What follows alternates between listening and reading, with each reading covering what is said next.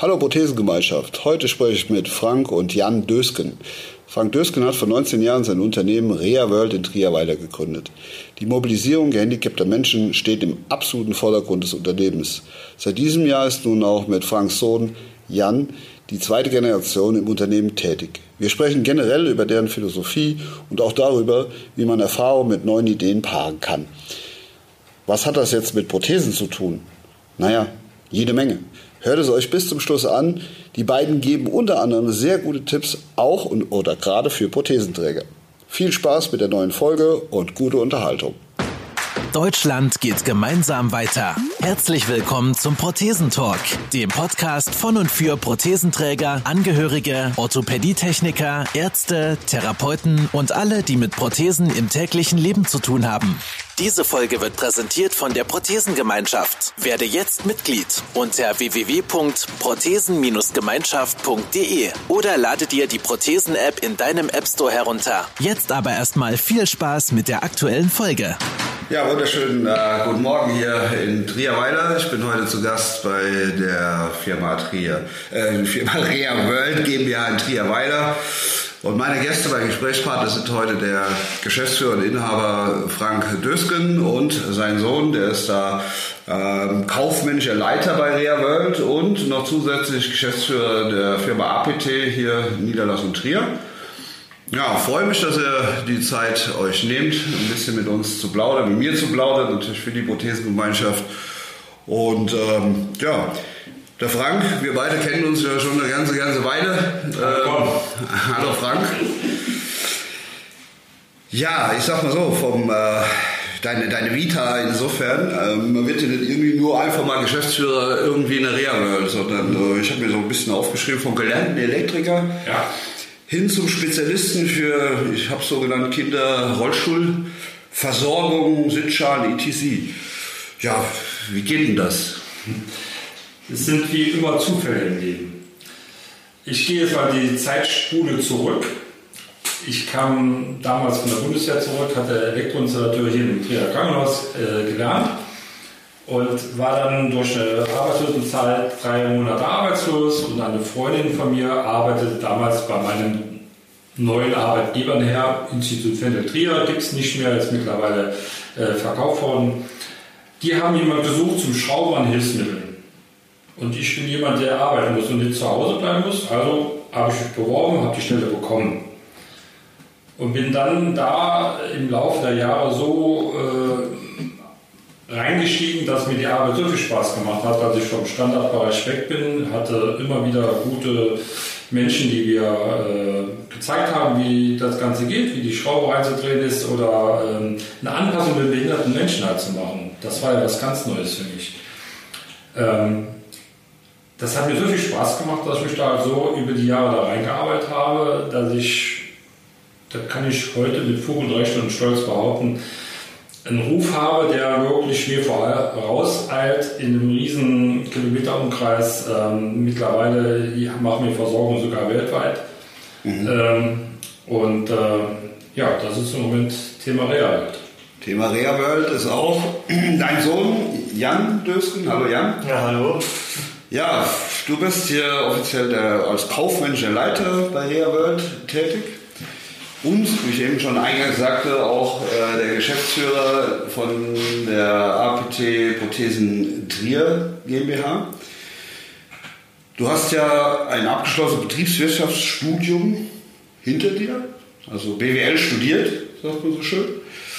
Ja, und äh, so als BWLer jetzt plötzlich im Handwerk zu landen, also Logisch, ist ein Familienunternehmen, habe ich schon verstanden. Aber ist doch nicht ganz alltäglich oder normal, oder? Was machen deine Kommilitonen, deine Mitkommilitonen? Ist das nee, also, ähnlich, oder? Absolut nicht normal. Also ich bin da schon, ich steche da schon irgendwie ein bisschen heraus. Äh, viele arbeiten in Unternehmensberatung, äh, Wirtschaftsprüfung, äh, in großen Industrieunternehmen, äh, wie einer zum Beispiel meiner Freunde jetzt bei der BASF in Ludwigshafen. Ähm, das ist also ziemlich untypisch, dass jemand in so einen kleinen Handwerksbetrieb geht. Ähm, wollte ich auch ganz, ganz lange nicht. Also okay. das ist dann so, hat sich über die Jahre entwickelt. Ich meine, äh, im elterlichen Betrieb mit zwölf Jahren dann die äh, Sommerferien verbringen müssen. anfangs noch, äh, um dann da für kleines Geld äh, die, das erste Mal ein bisschen Lohn zu verdienen. Ähm, ja, da hat man halt schon mit in der Werkstatt gestanden oder war mit bei den Kunden draußen und hat dann sich so gedacht, boah, nee, hier habe ich eigentlich gar keinen Bock drauf.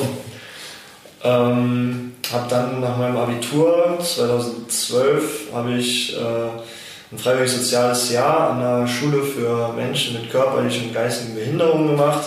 Habe da dann ähm, nochmal so ein bisschen den Kontakt beziehungsweise auch so die, die, ähm, die Ansicht gewechselt. Also ich habe dann gesehen, nicht nur wie es ist, hier so einen Rollstuhl äh, anzupassen, sondern ich habe dann halt gesehen, wie es ist, überhaupt damit zu leben.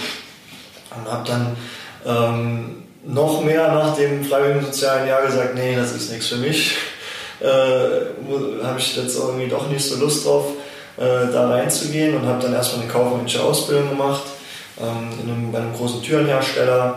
Und nach dieser Ausbildung ist dann doch so ein, ein Wandel in meinen, meinen, Gedanken gekommen, weil ähm, die Arbeit da war mit Sicherheit auch eine super Erfahrung, war auch toll, aber ich habe irgendwie so gemerkt, so richtig gibt es mir nichts, weil man halt, äh, ja, letzten Endes ist, sein, ist das Produkt, was man halt anbietet, nicht etwas, was den Menschen effektiv wirklich weiterhilft. Und mein Vater, der äh, natürlich zu Hause immer von irgendwelchen tollen Versorgungen erzählt hat, mir Videos gezeigt hat von Kindern, äh, die er wieder mobil gemacht hat, die dann irgendwie Danke Frank äh, oder sowas äh, gesagt haben, total süß. Kriegst du von der Tür nicht zurück, ne? Nee, kriegt man von der Tür einfach nicht zurück, genau. Ähm, ja, da bin ich äh, 2016 nach der Ausbildung bin ich den Jakobsweg gelaufen und irgendwie, ich kann es mir bis heute nicht erklären, aber da habe ich dann die Entscheidung getroffen, okay, ich will äh, BWL studieren und ähm, ins Unternehmen einsteigen. Und seitdem bin ich äh, erst noch parallel zum Studium äh, hier mit drin gewesen ähm, habe mich hier eingearbeitet, habe geschaut, dass wir gewisse Strukturen ähm, vielleicht auch aufbrechen und ähm, ja, jetzt bin ich seit März diesen Jahres ähm, fertig mit meinem Studium und voll im Einsatz hier bei der Firma Rea World und natürlich auch als Geschäftsführer von APT Prothesen. Ja. ja, für mich klingt es auf jeden Fall nicht so, dass der Frank als Vater dich so schon immer in die Richtung ge gezwungen hat, weil das hört man ja häufiger mal so, ne, wenn es um, um, um, sagen wir mal, Weitergabe des Unternehmens an, an die eigenen Kinder geht. Also da hast du deinen Sohn durchaus in allen Facetten Erfahrungen machen lassen. Ne? Genau so sieht es aus, weil ich äh, habe da mir nie Gedanken darüber gemacht, ähm, dass einer meiner beiden Söhne in Anführungszeichen den Betrieb übernimmt. Äh, bei Jan ist es halt so, wir hatten halt wirklich sehr früh mit in den Laden reingenommen und äh, hat seine Erfahrungen halt sammeln können. Und ich war total geflasht. Ich weiß heute noch den Anruf, als er aus Spanien mich angerufen hatte und sagt, Papa, nur dass ich schon mal Bescheid weiß, äh, ich studiere BWL in Mainz, ich habe mich schon eingeschrieben und ich übernehme die Firma und dann habe ich ihm nur zur Antwort gegeben, komm du erstmal heim, mein Junge. äh, riesenfroh, ganz klar. Ähm, weil ich habe die Firma aufgebaut, natürlich, aber nicht mit dem Hintergedanken, dass einer meiner Kinder zwangsweise hier reinkommen muss. Mhm. Das Ding hätte man auch verkaufen können oder sonst was machen können, das spielt keine Rolle. Umso schöner ist es halt, dass er jetzt da ist und äh, er hat auch schon viel Verantwortung von mir schon jetzt übergeben bekommen und äh, wächst immer mehr da rein und äh, entlastet mich auch sehr und ich bin sehr froh darüber. Ja, du hast ja eben gesagt, dein, dein guter Ruf in deinem, in deinem Metier ähm, eilt ja eigentlich voraus. Da, da gehört ja einiges dazu. Man muss sich den Ruf ja, den guten Ruf oder überhaupt einen Ruf grundsätzlich erarbeiten. Ja. Du hast eben gesagt, du bist äh, ja, nach deiner Bundeswehrzeit irgendwo mehr oder minder da so halbwegs da reingeschlittert, weil halt da eine Stelle frei war. Mhm. Und ähm, Kannst du dich noch so an die Anfangszeit erinnern? Weil ich meine, wir reden, wir reden ja sag mal, in erster Linie über, hast du glaube ich, selber gesagt, Sitzschalenversorgung, das war ja so am Anfang, glaube ich, auf jeden Fall das, ja. was du gemacht hast. Ja. In, in, unserem Ausbildungsberuf, also Orthopädietechniker, da lernst du ja Anatomie und alle möglichen theoretischen Kenntnisse kriegst du da schon. Ähm, die hatte der Elektriker erstmal nicht mitgebracht. Ne? Nein. Äh, ich kann das auch ganz kurz beschreiben. Also ich hatte meinem, bei meinem damaligen Arbeitgeber äh, mehrere Meister gehabt, mit denen ich gut konnte. Das schon mal von vornherein. Der Orthopädietechniker Anfang der 80er Jahre wollte nie in irgendeiner Weise was mit Reha-Technik zu tun haben. Ja, ich ja, sei es nun ein paar Toilettenstuhl, ein Rollstuhl oder sonst was. Nein, das geht mir Ja. nicht ab, wollen wir nicht. Über diese Schiene bin ich daran und ich bin jemand, der kann gut zuhören, aber auch Fragen stellen. Und so bin ich in die Anatomie reingekommen und hatte dann auch gute Physiotherapeuten. Ich war einer der ersten hier überhaupt, die es zugelassen haben bei einer Versorgung, dass ein Physiotherapeut dabei ist. Weil das war ja auch verpönt. Die Orthopädie-Leute, Andere Berufsgruppe, unsere. ja, so, also braucht man nicht dabei, wir sind fähig genug und so weiter und so. Und über diese Geschichte bin ich im Laufe der Jahre da reingewachsen, habe mich dann an die ersten Sitzschalenversorgungen herangetraut und habe dann gesagt, da kann es nicht sein, du musst dich weiterentwickeln. Und bin dann hin und habe Seminare belegt. Benk Engström ist ein Name, der fällt mir spontan ein. Das war ein Mann, der hat nur über Sitzen, Positionieren äh, philosophiert. Und mit dem bin ich heute noch gut, also in Anführungszeichen. Ähm, der fing mit an mit einem Stückchen Zeitung, mit einem Schaumrolle, mit einem Vortierhandtuch, die Leute so zu positionieren, dass sie plötzlich ein Wahrnehmungsgefühl haben. Und nicht nur abgestellt in irgendeine Schüssel rein und jetzt bleibst du sitzen dein Leben lang. Und das ist meine Philosophie geworden im Laufe der Jahre. Den Leuten ein anderes Gefühl für ihren Körper zu geben, ein anderes Gefühl für ihre körperliche Wahrnehmung zu geben. Äh, Und dann kommt hinzu, oft sind es ja da bei Kindern auch die Eltern, die äh, dazu kommen, äh, da Vertrauen aufzubauen. Ich kann heute mit Stolz sagen, ähm, ich bin, ich glaube, um die 38, 40 Jahre Beruf drin, dass ich von klein auf, damals waren es Babys, die sind heute noch bei mir Kunde. Die rufen an, fragen, ich brauche und dann bin ich da für die. Und das, ist, das hat man nicht oft. Ja, jetzt haben wir jetzt gerade, gerade über dieses Thema Sitzschalen und Sitzen gesprochen. Kann sein, dass der eine oder andere Zuhörer oder Zuhörerin sich jetzt fragen, was hat das mit, der, mit dem Prothesentalk zu tun? Äh, ich denke, das können wir später noch auflösen, warum äh, das miteinander zu tun haben kann. Ähm, aber vielleicht mal ganz kurz für die, die es noch nicht wissen. Wir- Sitzschale als Laie denkst du vielleicht an Sportwagen, also Rennfahrzeug, da, ist, da kennt man Sitzschalen. Kann man ja. Aber wann brauche ich eigentlich eine? Wann braucht ein Kind eine Sitzschale? Ähm, es gibt ja verschiedene Arten von Krankheiten oder Behinderungen.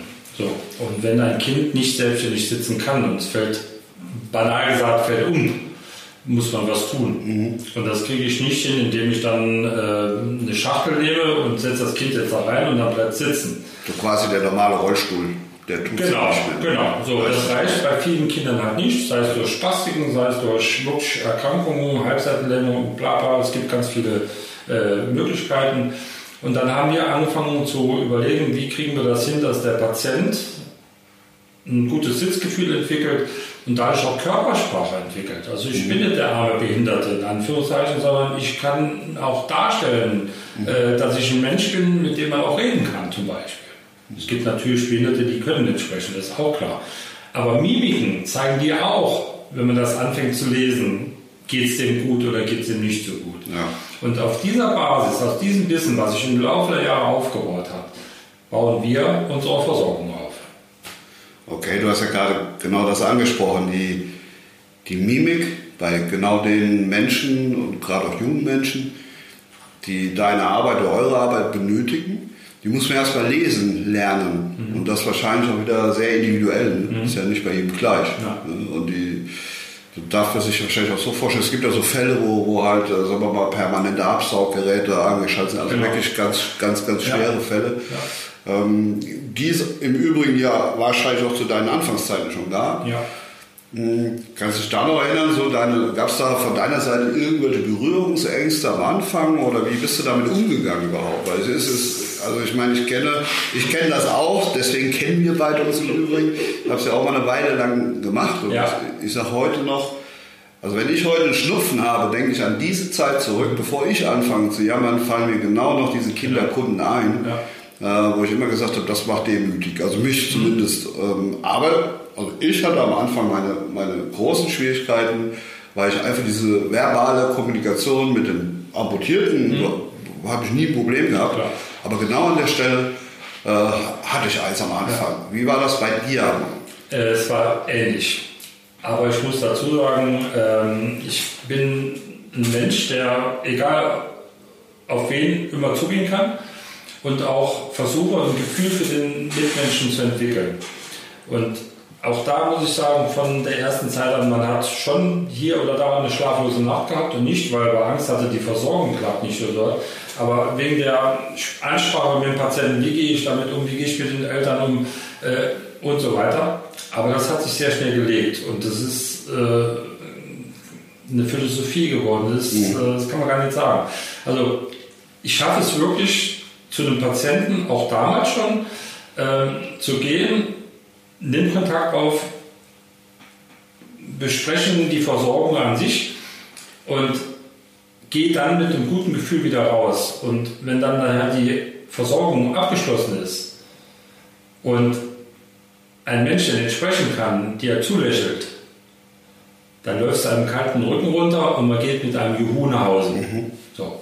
Also ich habe zum Glück ganz am Anfang, wie gesagt, ein bisschen Probleme gehabt, aber das hat sich so schnell gelegt. Alles gut.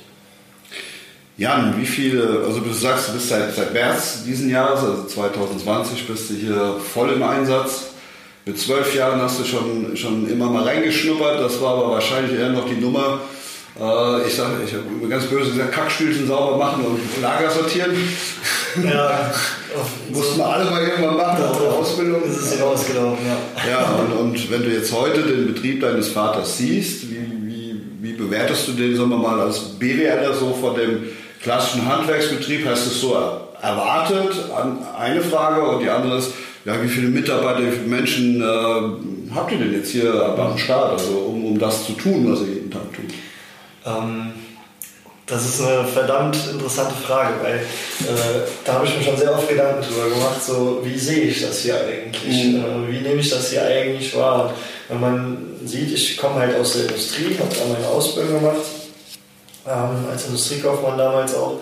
Äh, da ist alles sehr strukturiert, da ist alles äh, hat alles geregelte Abläufe. Natürlich ist da auch mal Flexibilität gefragt, aber Flexibilität ist da äh, für viele einfach ein Fremdwort. Und ähm, das ist in so einem kleinen Handwerksbetrieb, wir sind mittlerweile 17 Leute, als ich hier vor, äh, ja, jetzt sind schon fast vier Jahren äh, angefangen habe, da waren wir so 10, 12 so um den Dreh. Äh, also ist schon ein bisschen mehr geworden. Ähm, aber hier ist halt ist dieses, dieser Punkt, diese, dieses Thema Flexibilität, ist, äh, ist eine immer wiederkehrende Sache, die ist äh, essentiell. Ähm, egal ob im Umgang mit den Kollegen, im Umgang mit Lieferanten, im Umgang mit Kunden. Das ist immer, muss man da irgendwie so ein bisschen schauen, dass man da eine Lösung findet. Also es ist nie so, in, es läuft fast nie in diesen geregelten Bahnen, wie es in der Industrie war, ab. Äh, überall sind irgendwie kleine Baustellen. Wie ich das Unternehmen so an sich sehe, ich äh, sehe hier einen Betrieb, der ähm, sehr organisch gewachsen ist über die Jahre, ähm, wo man auch merkt, dass mein Vater, das hat er auch, sagt er auch immer selber, macht auch kein Geheimnis draus, eigentlich wollte er nie mehr als zehn Leute hier haben. Mhm. Weil, war schön überschaubar, kleines Familiending, wollte seine Familie gut ernähren können und wollte halt äh, den Kunden, die da waren und die dann noch dazugekommen sind, halt äh, eine möglichst gute Versorgung quasi bieten. Jetzt ist es halt so, dass wir jetzt dann doch schon jetzt 17 Leute sind, ähm, sind dann haben auch gewisse Ideen für die Zukunft, weil wir gesagt haben, okay, wir müssen das Unternehmen halt zukunftsfähig gestalten. Und ähm, da muss man dann vielleicht weg von diesem ganz kleinen heimlichen Dingen, maximal zehn Leute, sondern man muss dann vielleicht doch noch andere Schritte, äh, sag ich mal, in die Wege leiten. Und ähm, ja, das ist, ein, das ist, eine super spannende Sache, wo wir halt auch beide gemeinsam, äh, sag ich mal, viele Punkte haben, wo wir äh, an einem Strang ziehen, aber auch genauso Sachen, wo wir uns äh, auch mal die Köpfe einschlagen, aber das alles immer verbal. Verbal natürlich. aber das ist auch alles in, in geregelten Rahmen und äh, das kriegen wir alles schon immer ganz gut hin. Und ähm, ja, also wie sehe ich das rein betriebswirtschaftlich, sehe ich halt das Unternehmen als also mit sehr viel Potenzial. Mhm. Ähm, gerade der, der, das Wissen, was hier in diesem Unternehmen in Form der Mitarbeiter, die auch schon viele Jahre da sind, gebündelt sind, das hat ein Riesenpotenzial, äh, auf dem man halt aufbauen kann. Und äh, ja, dementsprechend, äh, wir, wir sind ein bisschen anders als so die, die klassischen Sanitätshäuser und gerade das finde ich halt geil, weil wir schon irgendwie Spezialist sind. Äh, genau wie APT, deswegen fand ich, äh, als ich das erste Mal von APT gehört habe, war ich direkt hin und weg, weil es im Prinzip genau in die Kerbe geschlagen hat, die ich äh, mir sowieso schon für die Branche ähm, ein bisschen vorgestellt habe. und ja, einen ähnlichen Weg halt hin zu dieser Spezialisierung gehen wir halt auch schon viele, viele Jahre und ja, ich sehe, wie gesagt, sehr viel Potenzial in der ganzen Sache. Ja, ich könnte mir fast vorstellen, wenn der, der quasi Sohn viel Potenzial sieht, hat es auch immer damit zu tun, dass man sich natürlich, wenn man es abrufen will, irgendwie dahin bewegen sollte, müsste. Da gibt es ja gewisse Maßnahmen, findet der Vater das immer ganz gut. Ihr habt ja eben schon gesagt, Körper einschlagen, verbal, aber wie, wie schafft ihr es da auf einen Nenner zu kommen? Oder, oder gibt es dann irgendwann doch mal, dass der Frank sagt, äh, pass mal auf, ist ganz gut, ein schöner Junge, aber wenn du, ne, dann, und solange ich hier, das ist ja eigentlich der Klassiker. Äh, also. die, die, Situation ist mit Sicherheit auch schon da gewesen, ja. ähm, aber man ist ja lernfähig im Alter. Das ist ganz gut. Die Gabe hat ja nicht jeder. Nein, und äh, wir beide, Jan und ich, wir haben wirklich eine gute Wellenlänge und ähm, wenn er mich mit Argumenten überzeugt, bin ich der Letzte, der sagt Nein. Ja. Sondern dann wird es gemacht. Und wir haben auch jetzt schon einige Projekte allein in diesen Corona-Zeiten äh, in der Arbeit, äh, sei es dann Digitalisierung, wird ein Thema bei uns im Hause ganz groß geschrieben. Ähm, Neubau Reha World 2.0 kommt. Okay. Ähm, dadurch partizipiert auch unsere APT ja, ich habe davon gehört. und äh, das heißt, die Räumlichkeiten werden größer, werden moderner gestaltet, naja, alles. Und äh, also wir haben auch viel, viel vor. Äh, in Sachen, vielleicht da noch ein kleiner Schwänkchen, äh, Nachfolgeregelung, nicht in Sachen von Geschäftsleitern, sondern wenn der Frank Dösken irgendwann mal nicht mehr arbeiten möchte, weil er halt in Rente gehen will. Ja. Auch da sind wir schon an der Zukunft am Arbeiten. Wir haben einen Student Drehertechnik hier beschäftigt, der von der Pika auf der ganze hier mit lernt. Mhm. Wir haben viele junge Leute, die werden von mir speziell geschult und ähm, so wollen wir uns ein Netzwerk aufbauen an Leuten, die nicht nur, und das Wort kennst du auch, Kistenschieber sein wollen, ja. ähm, sondern wirklich in der Versorgung nach Hause fahren können. Ich habe heute einen super Job gemacht, Leute sind zufrieden, ich bin zufrieden und ich freue mich auf morgen. Mhm. Ja, der der sagte ja eben schon, an, an Potenzial hast du ja schon mal ausgemacht, ist dieses Know-how, dieses Wissen, die Erfahrung. Ähm, und du hast gerade erzählt, du bildest sie selber aus. Das, das ist natürlich ein, mega Vorteil, dass wenn du deine, all deine Erfahrungen in irgendeiner Form jeweils den Mitarbeiter mitgeben kannst und dann noch schauen kannst, ob sie es auch wirklich machen, dann, dann ist es ja eine Situation für jeden gut. Also wer hier arbeitet der, der und ist motiviert, der kann auf jeden Fall sehr, sehr viel von dir, von euch lernen. Ja. Definitiv.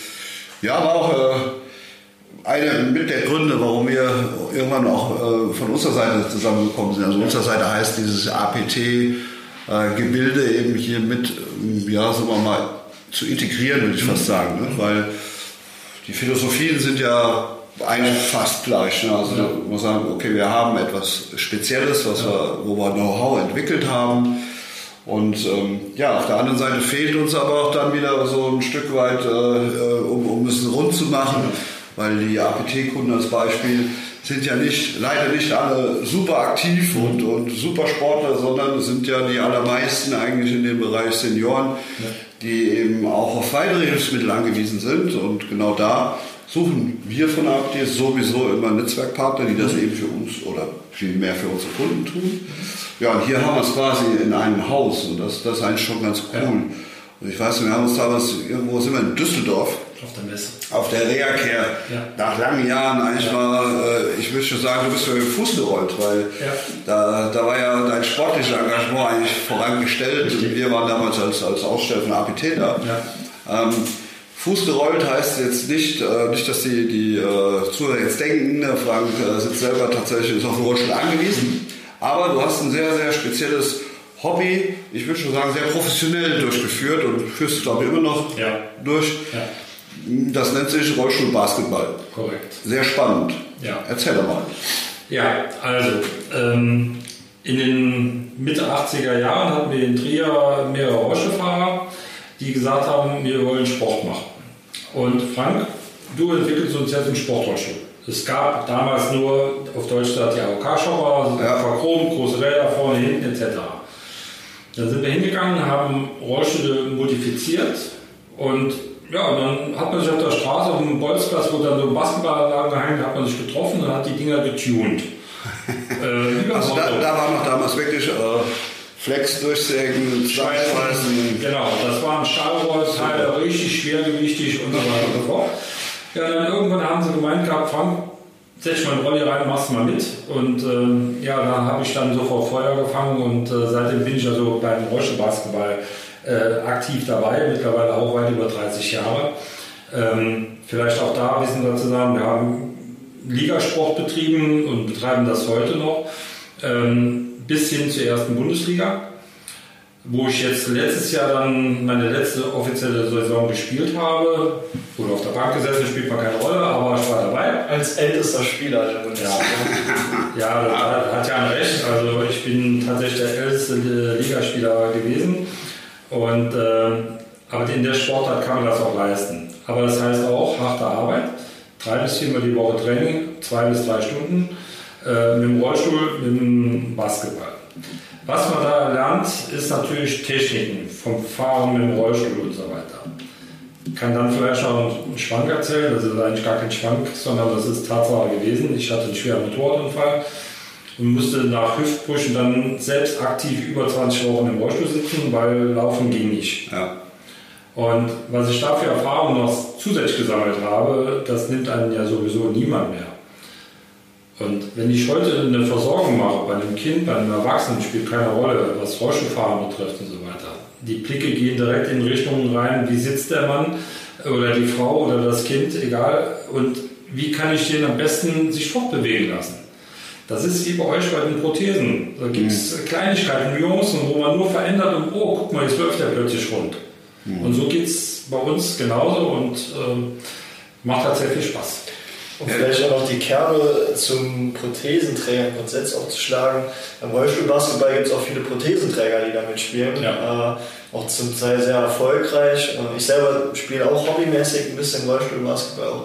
Und ähm, deswegen, also ich kann es jedem Hörer äh, mal empfehlen, äh, da einen Verein in der Nähe zu suchen. Mittlerweile gibt es so viele Vereine in Deutschland. Äh, es gibt irgendwie zweieinhalbtausend aktive Rollstuhlbasketballer. Ähm, also falls ihr da mal irgendwie äh, Lust und Interesse habt, ähm, meldet euch bei eurem Verein und äh, dann probiert es einfach mal aus. Also kann ich, kann ich auf jeden Fall, zumindest als Zuschauer kann ich es bestätigen. Also Ich hab, äh, hatte das große Glück, ähm, während den Paralympics zweimal in London und ähm, auch in Rio mir, mir da die, äh, ich glaube, das waren die Herren jeweils, Ja. äh, mal ein Spiel anzuschauen. Das ist schon, da geht schon richtig was ab. Das, das, das, also man, man wundert sich, dass das alles so funktioniert. Und ähm, mich hat da, oder mich begeistert diese Koordination, die man da mitbringen muss, ne? weil ich sag mal, der normale Zweibeiner im Basketball, ja gut, der, der läuft halt automatisch mit seinen zwei Beinen und Ja. macht was mit den Armen oder Händen. Der Rollifahrer hat den Ball, muss den spielen und muss noch seinen Rollstuhl mit den Händen, äh, sagen wir mal, irgendwie bewegen. Also da, da muss man schon einiges, glaube ich, üben, damit das überhaupt funktioniert. Was ich da aber besonders cool dran finde, ist, dass es, äh, ja, ihr seid beide keine, keine Querschnittsgelähmten und ihr könnt normale Zweibeiner, aber ihr macht den Sport mit. Ja. Und das ist ja eigentlich so ein Thema, wo wir immer über Inklusion reden wollen. Das gab es da schon immer. Ne? Ja, gab schon immer. Also ähm, ich kann Aber- da gibt es irgendwie so ein Genau, genau erklär der mal. kleine, kleine Unterschied. Also, äh, als ich damals angefangen hatte, durfte der Fußgänger, so waren wir genannt, äh, die, Genau. wir waren eigentlich verpönt. verpönt in der Form, dass äh, wir den behinderten Menschen Plätze im Team-Event weggenommen haben. So haben die Rollifahrer gedacht früher.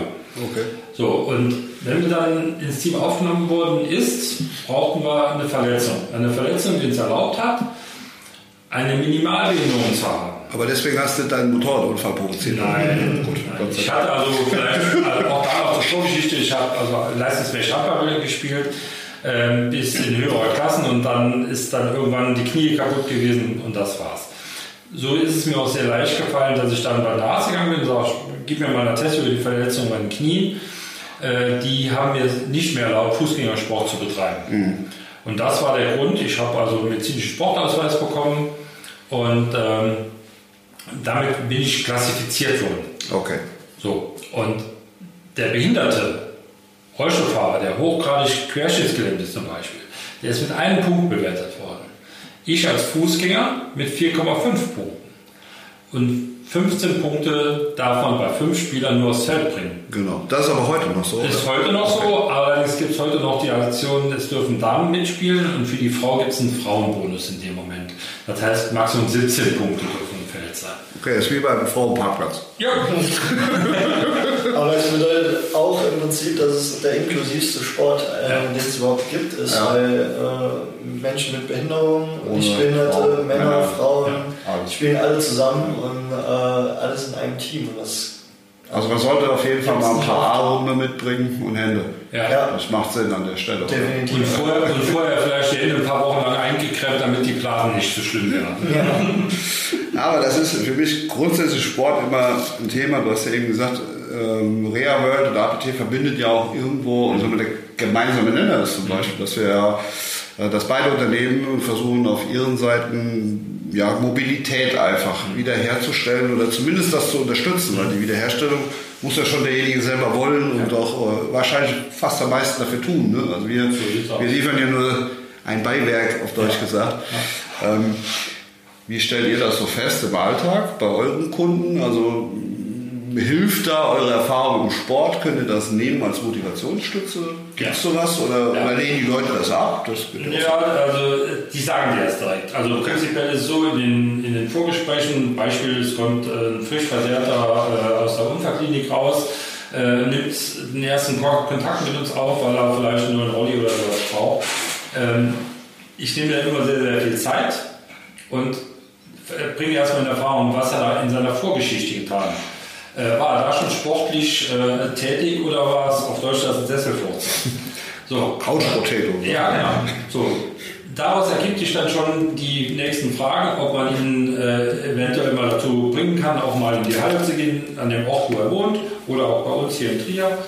Äh, erklärt auch mal, welche Sportarten überhaupt es gibt. Es ist ja nicht nur der Rollstuhlbasketball, es wird auch Tennis gespielt, es wird Golf gespielt, Handbiken, etc. etc.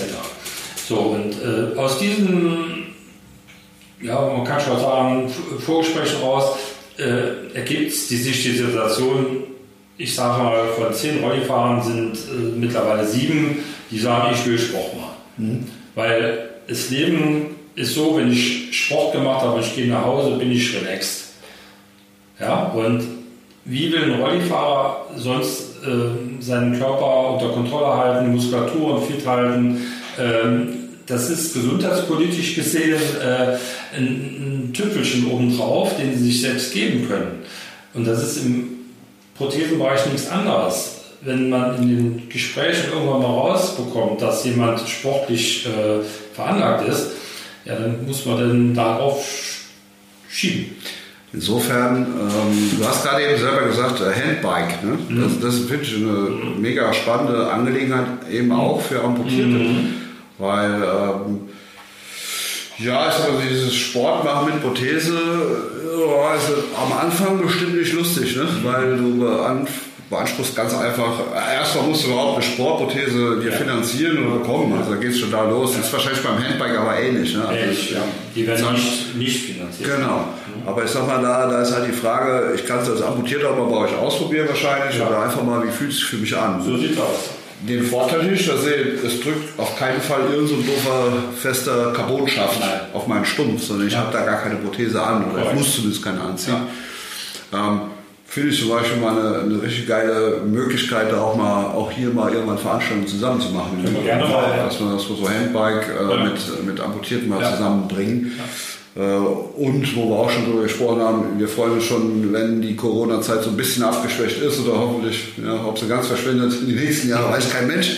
Aber ob wir uns dann irgendwann nämlich auch mal bei euch in der Halle beim Training treffen, machen mal so ein Spaßtraining, also wo auch wirklich.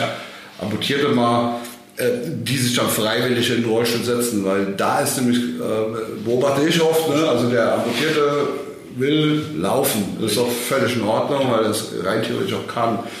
Aber es gibt ja wirklich, man muss das Leben dann immer schwerer machen, als es wirklich ist. Das ist die andere Seite. Und ja. da, da, da ist eigentlich eine super Kombination hier. Ne? In dem Moment sollte man den Rollstuhl auch als Sportgerät sehen, wie ein Tennisschläger auch, und nicht äh, als Fortbewegungsmittel in dem Sinn. Also so sehen wir es ja auch als Fußgänger und dementsprechend äh, vielleicht kann man damit so ein bisschen die Hürde im Kopf nehmen. Ja, also letzten Endes entscheidet, muss ja jeder selber entscheiden. Du hast ja eben auch gesagt, der äh, Sesselfurzer oder so Couch Potato auf Neudeutsch, ja. den wirst du nie von der Couch verloren, müssen wir auch gar nicht. Ne? Das, das müssen wir überhaupt nicht. Und ich weiß nicht, wie es euch so geht, Jan, du bist jetzt äh, schon eine Weile hier am Start. Äh, ich kann sagen, von unserem Kundenstamm, ohne den zu nahe treten zu wollen, weil ich es einfach ganz normal finde, aber ich würde sagen, mindestens 75 Prozent der Leute zählen in den Bereich rein, die sagen, äh, boah, ist mir alles so anstrengend und ich bin zufrieden, wenn ich mal mich in meinem Haus bewegen kann. Ist das hier bei eurem Klientel anders oder auch? Auch der, der Großteil. Also äh, wir sprechen ja nicht nur über aktive Rollstuhlfahrer. Äh, bei uns war ja gerade gemeint, sieben von zehn. Äh, das war dann auf aktive Leute bezogen, die äh, halt auch mit einem entsprechenden Rollstuhl versorgt werden, ähm, die halt auch die Möglichkeiten haben. Die meisten äh, Menschen, die haben ja gar nicht äh, mehr die Möglichkeiten, noch so aktiv zu werden oder müssen erst wieder dahin gebracht werden. Mhm. Äh, wie du es ja auch eben schon gesagt hast, ein Prothesenträger, der kann auch nicht von heute auf morgen direkt mit einer Sportprothese rumlaufen. So ist es mit jemandem, der frisch im Rollstuhl sitzt, vielleicht auch, oder ist es auch. Und ähm, ja, dementsprechend, ich würde sagen, der Großteil der Kunden hat jetzt erstmal grundsätzlich nichts mit Sport zu tun. Aber nichtsdestotrotz, ähm, wir, das ist so, so ein bisschen ein Steckenpferd von uns und äh, wir machen da auch äh, gerade im Rollstuhlsport, also im Rollstuhl-Basketballbereich, Versorgung mittlerweile in fast ganz Europa. Also holländische Nationalspieler waren letztens noch hier, äh, die mit einem Sportrollstuhl versorgt werden ähm, und auch ja, generell deutschlandweit eigentlich. Und das ist äh, das ist dann schon spannend, auf jeden Fall. Frank, wie, mir fällt gerade ein, wo Jan das so erzählt mit, mit Sport und so weiter, auch da gibt es wieder Parallelen in irgendeiner Form zu meiner Unternehmung am Anfang. Ähm, diese, diese sportliche Kiste ist ja absolutes Aushängeschild. Also wer, wer kann das denn von tatsächlich als Sanitätshaus von sich behaupten? Das muss man einfach sagen. Da gibt es ja ganz, ganz, ganz, ganz wenige, äh, ich würde schon sagen weltweit, die, die sich da explizit drum kümmern. Ja. Ich spreche absolut für euch. Ja. Ähm, man nutzt es ja schon ein bisschen in der Außendarstellung, gehe ich mal von aus. Also, es, also tu Gutes und erzähle es den Menschen. Jetzt ist ja Trierweiler, mal abgesehen von der Stadt Trier, aber Trierweiler und Umgebung ist ja doch eher ländlich, also so wie unser schöner Westerwald ja. in der Art. Ja. Ähm, dein Umfeld oder ist das nähere Umfeld, haben die von Anfang an begriffen, was World macht? Oder hast du auch schon da so Dinge gehabt, wie ich sie zum Beispiel erlebt habe, dass der Opa aus dem Nachbardorf kommt und sagt, Junge, wenn ich gewusst hätte, dass du normale Prothesen baust, wäre ich auch früher gekommen. Ja. Also hier im direkten Umfeld, die Leute, die sind jetzt mittlerweile so, dass sie wissen, was wir machen. Okay. Aber in der Startphase definitiv nein. Ja. Da hatten wir unsere Kunden gehabt, die sind halt da gewesen und äh, das hat eine lange Zeit gedauert. Also wenn man überlegt, wir sind jetzt gleich äh, 19 Jahre äh, hier äh, aktuell am Arbeiten. Ähm, also ich würde sagen, das hat fast 10 Jahre gedauert. Mhm. Bis wir hier akzeptiert worden sind von der Bevölkerung. Da ist ja jemand, der auch einen Kompressionsstrumpf, eine Prothese okay. oder was machen kann. Äh, und nicht nur die hochwertigen Versorgungen. Ja. Das machen wir dann gerne. Aber unser Hauptding ist halt äh, die Besonderheit. Zum Fahrradfahren würde ich aber noch ja. gerne noch einen ja, draufsetzen. Ähm, wir müssen einen Prothesenträger nicht unbedingt in einem Handbag sitzen. Äh, wenn einer einseitig Oberschenkel oder Unterschenkel amputiert ist, haben wir auch die Möglichkeit, mit Fahrrädern, normalen Zweirädern zu versorgen.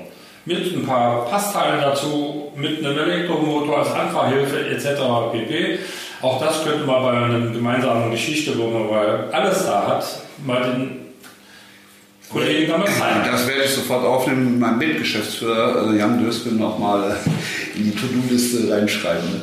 Das war Aber, auf jeden Fall. Wie gesagt, da, da, müssen wir leider warten. Das ist ja eins auch unsere wirkliche Steckenpferde, weil ähm, meine einzige Frage wäre jetzt gewesen, was hast wie hast du zehn Jahre lang, was hast du tun müssen, damit eben alle wissen, ach, die machen nicht nur diese, die, die kümmern sich eben allgemein um diese Mobilität, egal welches Alter, egal welches Handicap im Endeffekt.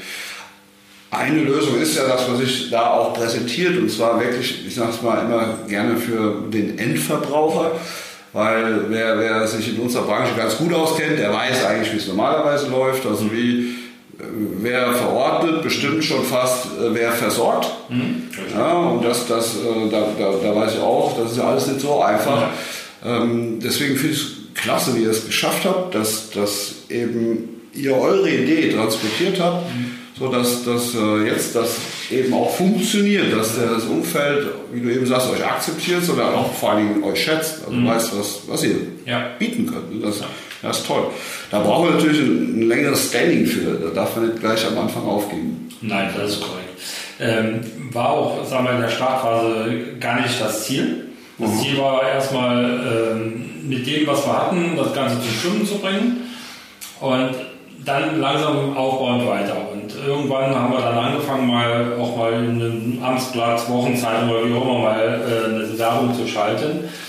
Aber hier hat die Mund-zu-Mund-Propaganda auch ihr Bestes getan, weil Tante Erna oder wie sie alle heißen mögen, waren so zufrieden mit allem drum und dran und das geht dann durch die Familie durch. Ich erinnere mich wirklich wieder an meine Anfangszeiten, äh, das Haus, wo ich gearbeitet hatte, ein Unternehmen, das 50 Jahre in Betrieb war, äh, war, wenn du, egal wo du hinkamst, ich komme von der der Firma, Arme weit auf, komm schnell rein, Junge, und jetzt äh, gucken wir mal, ich spiele schon so lange bei dir Kunde und so weiter. Mhm. Den Status haben wir mittlerweile schon erreicht. Ja, ja spricht absolut für ja. euch. Aber jetzt hast du gerade schon aus, bist aus der Vergangenheit erzählt von dieser Firma, wie du, du bist jetzt so lange schon am Start und mhm. ähm, ich denke, wenn du jetzt mal einmal rückblickend auf dieses, wir nennen das immer, man nennt es ja Marktgeschehen, also wie hat sich der Markt äh, entwickelt in deinen Augen, was hast du so erlebt? Und wo siehst du, wo geht die Reise hin? Gibt's, also ich meine, wir sind alle keine Hellseher, aber man, man sicherlich aufgrund deiner Erfahrung wirst du auch deinem Sohn mit den Perspektiven helfen können. Ja. Ne? Ja. Also auch da ganz leicht rückwirkend nochmal gegangen. Irgendwann äh, Anfang, Mitte der 90er Jahre begannen die Krankenkassen plötzlich zu sparen. Hilfsmittel, die wir hatten eben da doch Kackstuhl, also Toilettenstuhl, sind damals ohne Mist für über 1000 D-Mark verkauft worden. Ja. Heute kriegt man sowas für 80, 90 Euro. Ähm, und damit will ich ja sagen, die Preise sind definitiv nach unten gegangen. Ähm, Entsprechend auch die, die, Qualität natürlich auch. Die Qualität ist ne? definitiv, wobei mittlerweile muss man sagen, äh, die Qualitätsmanagement der einzelnen Lieferanten sind schon gut geworden.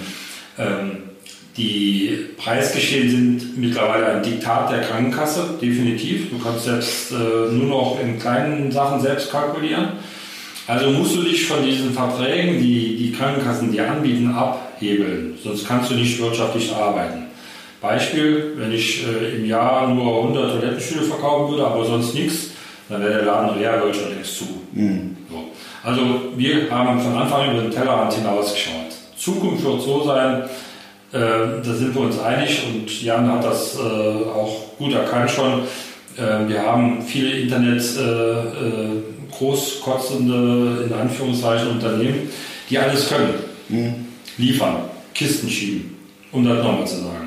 Und unser Ziel kann es nur sein, den Service, den wir am Kunden halten, die Zeit für den Menschen uns nehmen, aufrechterhalten zu können, äh, egal ob APT oder Rearworld, das ist für mich zwingend wichtig und das muss unsere Belegschaft, und das haben die auch alle äh, für sich im Kopf drin, dass wir für die nächsten 10 bis 20 Jahre da locker mitschwimmen können. Mhm.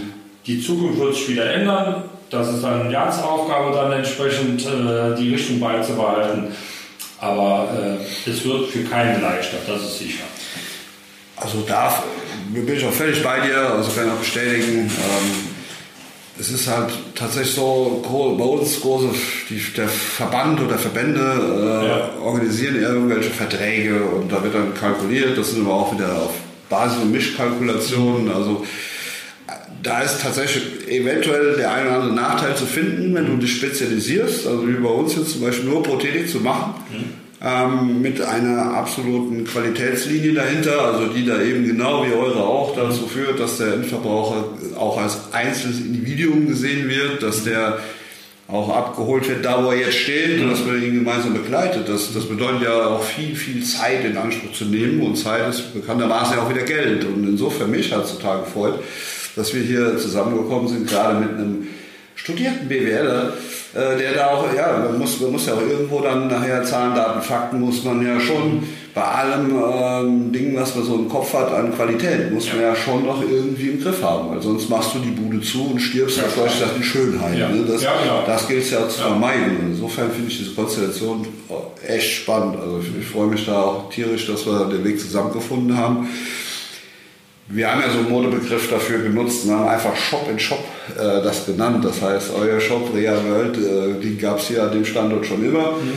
Äh, und wir, wir haben hier clevererweise, sagen wir mal, einen Teil eurer Infrastruktur ganz einfach mitgenutzt. Und umgekehrt äh, gehe ich davon aus, dass durch APT wieder für euch, für Rea World neue Kontakte entstehen. Und das eigentlich, äh, das ist richtig gut. Und trotzdem muss aber jeder bei seinem Spezialtum bleiben. Also es darf nicht heißen, dass irgendwann, ach, APT macht jetzt Rollstühle oder umgekehrt, Rea World macht den Hypothesen. Das wäre nicht gut in der Auslassung. Schuster bleibt bei deinem Geist. Genau. Ja, also da, da gebe ich dir zu hundertprozentig recht. Ich muss da vielleicht noch ein bisschen weiter noch ausholen, äh, äh, auch mal zu dem Thema auch Branche. Äh, das passt dann irgendwie auch alles in dieses Shop-in-Shop-Ding am Ende rein. Ähm, wir sind in einer äh, sehr stiefmütterlichen Branche, um es mal so auszudrücken. Ähm, auch digitale Prozesse, die wir eben angesprochen haben, generell das Thema Digitalisierung wurde hier lange sehr schleifen gelassen. Und ähm, generell nicht nur äh, jetzt hier im Unternehmen, sondern auch äh, beispielsweise, dass ähm, Kostenvoranschläge bei der Krankenkasse äh, digital zwar eingereicht werden, aber der Rest äh, läuft dann doch wieder in Papierform.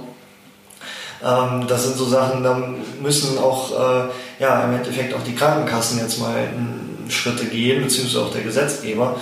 Ähm, aber auch grundsätzlich, Sanitätshaus ist im Allgemeinen, wenn man das so draußen hört, wenn, wenn ich jemandem erzähle, hey, ich arbeite im Sanitätshaus, dann höre ich oft, was, macht ihr Gaswasser scheiße?